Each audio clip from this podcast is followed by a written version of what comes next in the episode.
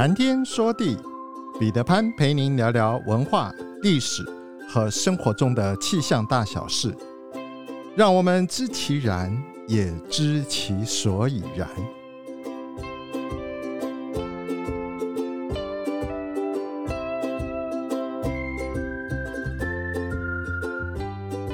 谈天说地，潘大刚空中与您相会。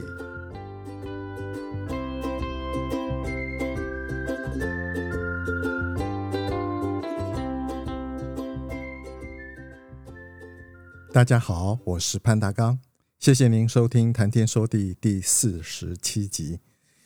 前几天有个小朋友问我从事气象工作的甘苦，他又问到气象预报有没有祖师爷啊？谈天说地之前曾经非正式的聊过这个话题，在我的直觉中，这肯定和历史上能够正确掌握风云变化的人物是有关的。那么，皇帝和蚩尤之战于涿鹿，皇帝借由指南车自由运动于浓雾之中，行动可以不受限制、不受影响。皇帝当我们的祖师爷，应该是非常合适的。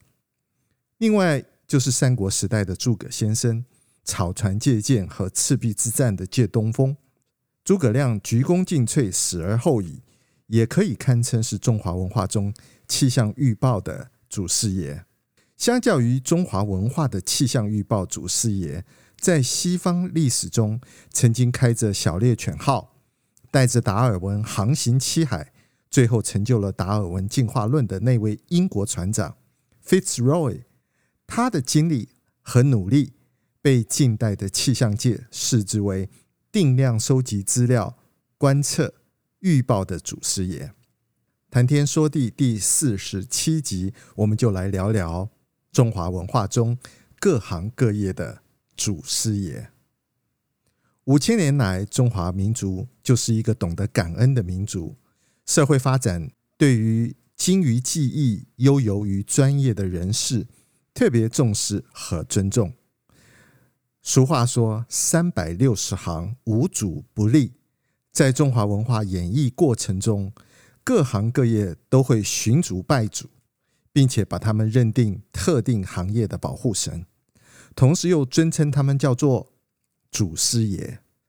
祖师爷可以是行业的创始人、行业的专家，或是特定事件具有改变历史，或者是对人类文明发展有举足轻重角色的人。正所谓匠至极，乃为师。由于中国手工业的传承方式自古以来以家族师徒传承为主，这种师徒传承结合了祖先的崇拜，甚至是神灵的崇拜之后，最终就发展成为敬拜祖师的习俗。到了隋唐时代，随着私营工商业的开始发展，敬拜祖师逐渐形成。两宋的时期。商品经济进一步得到发展。明清时期，拜祖师的活动已经达到了鼎盛，各行各业都开始拜起了祖师。人们不仅在工作坊、店里供奉祖师爷的塑像，甚至于还会修建以行业祖师爷命名的庙宇，并且在特定的日子举办庙会，例如关帝庙、老君会、鲁班会等等。在这一类的活动当中，祖师爷通常被塑造成为诚实守信与行业规范的代表。祭拜祖师爷就意味着对行业规范与职业伦理的遵守，并且希望得到祖师爷的庇佑，通过勤劳诚信发家致富。行业祖师崇拜的正是这种落其实者思其术。引其流者怀其源，也同时阐明了炎黄子孙不忘本的精神。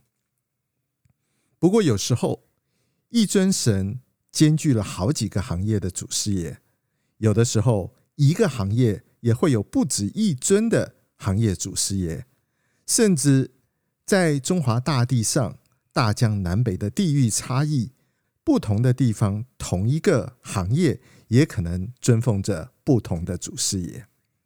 民间一般所谓的祖师爷，通常是某种技艺的创造者，比如说罗祖之于丝织业，或者是对于某个行业有重大贡献的人，比如说像鲁班之于木匠，又或者说某一个历史人物曾经做过某种行业，比如说管仲之于封尘业。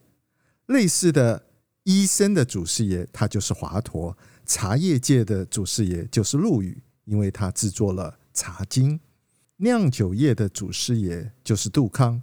曹操就有诗说：“何以解忧，唯有杜康。”绘画业的祖师爷就是吴道子了；印刷业的祖师爷就是毕生；纺织业的祖师爷就是黄道婆；陶瓷业的祖师爷是铜宾等等。至于金属加工、炉匠行业会有太上老君、女娲、尉迟恭、火神、红忍、吕洞宾等等行业祖师爷。或许我们会问：那么祖师爷有没有外国人呢？明代来中国传教的利玛窦曾经向宫廷进献了西洋的钟表，由于是西洋的产品，当时的民间人士不会维修和调教。只能多求教于利玛窦。后来修理钟表这个行业，就把利玛窦奉为祖师爷。原本关二爷被称为武圣，因为义气深重，受到广泛的崇敬。但是由于关羽的名气实在是太大了，许多其他行业的从业者开始纷纷抱上了关羽的大腿。后来什么剃头匠啊，卖豆腐的。卖糕点的，甚至于金融业、小偷、黑社会，也都开始拜起了关老爷。武圣也就变成了武财神。现在维护治安的警察也把关老爷当成他们行业的守护神。想想，当金融业遭到小偷光顾，小偷又被警察追捕的时候，这些人大家都拜关老爷。这个时候，关老爷应该如何是好啊？在我们的历史上，丐帮的祖师爷是谁？您知道吗？那是伍子胥。当年伍子胥从楚国逃到吴国国都，今天的姑苏。那个时候，他曾经吹箫乞讨。后来，他在奉吴王之命修姑苏城时，做了点视兹。用糯米做城墙下面的砖，使得城里面的大众在越国灭吴的时候，可以爬出城基下的糯米砖，度过欠税。这是伍子胥由于曾经在姑苏城里做过要饭的，就用这种方法来报答姑苏城里面的大众。所以后来吴越一带的乞丐都供奉伍子胥，把他当成是自己的祖师爷了。剃头行业的祖师爷是吕洞宾。明朝时，朱元璋做了皇帝，这个朱元璋因为有个癞痢头，所以凡有剪发匠被招进宫去，就没有活着能够从宫里走出来的。由于剪发的时候不免剃头，会剃痛了朱洪武的癞痢头，他一发怒，匠人就遭到无辜的杀戮。后来这个事情被吕洞宾知道了，他便变成减法匠，应召进宫。说也古怪，吕洞宾用的那把宝剑变的剃刀，给朱元璋减法，即使碰着他头上的癞痢疮，也不会感觉到痛，反而凉飕飕的感觉到很快活。从此以后，凡是有减法匠给他减法，他的耐力疮就不会再感觉到痛了。这么一来，原来没有人敢学减法的，后来学的人也就多了起来。减法这个行业也便一日一日的日渐兴盛发达了起来。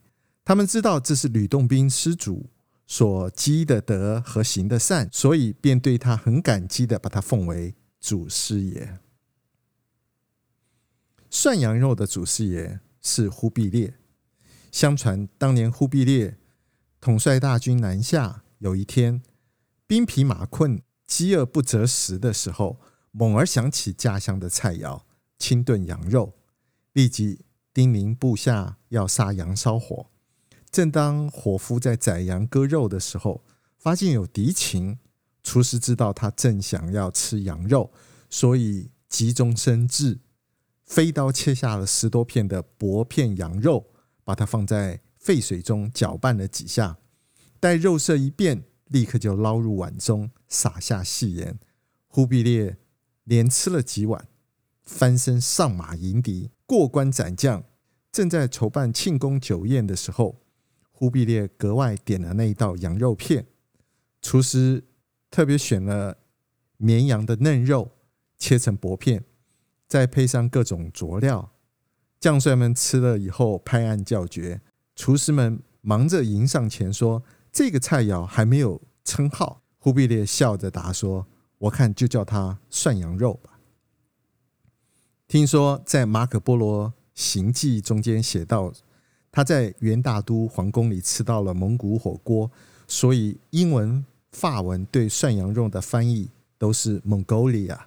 而日本人和韩国人则把涮羊肉直接说成吃忽必烈，吃成吉思汗。您或许不知道，二奶也有祖师爷。二奶的祖师爷是嫦娥，在月亮广寒宫的嫦娥是咱们心目中一直是纯真美人的形象。有一种另类的说法是这样的：嫦娥是典型的贪图享乐的二奶，并且她是。玉皇大帝长时期包养的恋人，从对猪八戒的严肃处理来看，玉帝是不许别人碰嫦娥一下的。玉皇大帝惧内，而只好把嫦娥独自养在月宫。众人皆知嫦娥的宠物叫做玉兔，和玉皇大帝都有一个玉字。又有人考证说，这个玉字玉兔正本是玉御前带刀侍卫的玉。玉兔的谐音，他玉兔正是玉帝送给嫦娥的礼物。而吴刚和嫦娥没有故事的原因，是因为吴刚是玉皇大帝的人，专门在玉皇大帝和嫦娥幽会的时候，在门外伐树报信的，因而说嫦娥是现代二奶的祖师奶啊。当然，上面所说的部分参考参考。不过，大成至圣先师孔子万世师表，肯定是教育界的祖师爷。刘伶这西晋的竹林七贤之一，也是很著名的一个酒徒，一醉整整三年。他是卖酒业的祖师爷。苏武西汉时出使匈奴，我们大家都知道苏武牧羊的故事。他是放牧业的祖师爷，鬼谷子是堪舆武术业、眼镜业、制鞋业纵横家的鼻祖。苏秦和张仪是他的两个大弟子，精通堪舆、术数、命相、医术，授徒孙膑。宗泽，宋朝的名将，发明了火腿制作的方法。因此，宗泽是火腿业的祖师爷。唐玄宗李隆基艺术新君，后人尊称他为梨园皇帝。他召集艺人在梨园学艺，亲自击鼓奏乐。他是戏曲业的祖师爷。有个人叫做葛洪，也叫做鲍朴子，他是印染业、洗衣业的祖师爷。他是东晋的道士和中医。在炼丹之中提炼出各色的染料。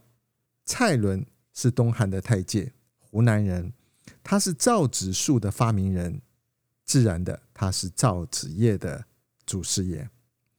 蒙恬是秦朝的大将，以枯木为管，鹿毛为柱，羊毛为背，制成了苍毫明秦笔，因此蒙恬是制笔业的。祖师爷刘安，淮南王刘邦的孙子，熬丹药的时候，无意之间用了黄豆盐卤做成了豆花，他是豆腐业的祖师爷。